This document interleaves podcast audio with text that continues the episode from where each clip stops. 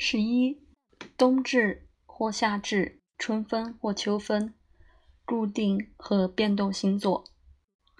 在这些情况的说明后，接下来的主题要被加入黄道星座他们自己的自然特征，就像他们被传统宣布的，虽然他们身上发生的更多普通的秉性，每一个都列比到季节。他们一些特别的特质，从他们和太阳、月亮和其他星体的密切关系。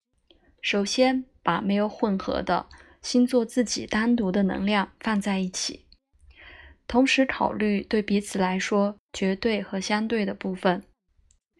首先的区别是被称为冬至、夏至、春分、秋分、固定和变动星座。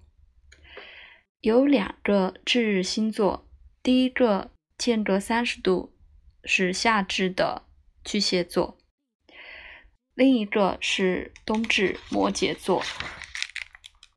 他们从他们发生在他们身上的事情获得了他们的名字，因为太阳转向了，当它在这些星座的开端，并改变了它的纬度前进。导致夏天在巨蟹座，冬天在摩羯座，两个星座被叫做昼夜平分的。第一个是从春分开始，白羊座；一个从秋分开始，天秤座。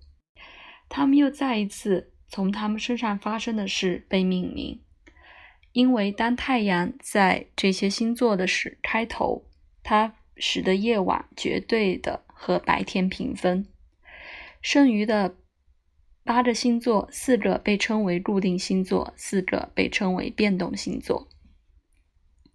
固定星座：金牛座、狮子座、天蝎座和天秤座，是那些紧跟着至日和分日星座的。他们被这样叫，是因为当太阳在他们这里时，季节的湿、热、干和冷开始。比前面的星座更坚固的触动我们，不是气候自然的更无节制的在那个时候，但是我们通过他们的顺序，因为那个原因更合理，为了他们的能量。变动星座：双子座、处女座、射手座和双鱼座，是那些在固定星座后面的。被这样叫，是因为他们在固定和至日或分日星座之间，正如它是在结束和开始、自然的属性和气候两个状况之间。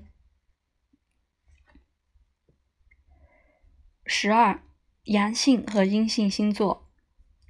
再次，同样的方法，他们指定六个星座给阳性，白天和自和自然。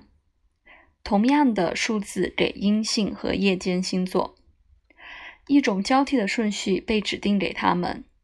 白天总是连着夜晚，阴性和阳性交替。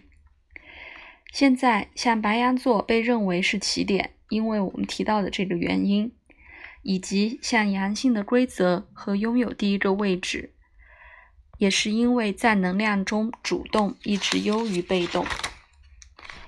白羊座和天秤座被认为是阳性和白昼的，一个附加的理由正在形成。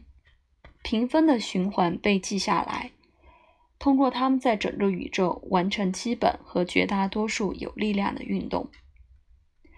星座在他们连续的他们之后是相符的，像我们说的，在交替的顺序中。同样的，使用一个顺序是阳性和阴性星座。借以阳性星座开始是上升的，被叫做黄道十二宫。就像一些开始于至日的星座和月亮星座在一起，因为月亮比其他的改变方向更加迅速。一些像以前的利用星座交替的顺序，其他的区分通过整个象限。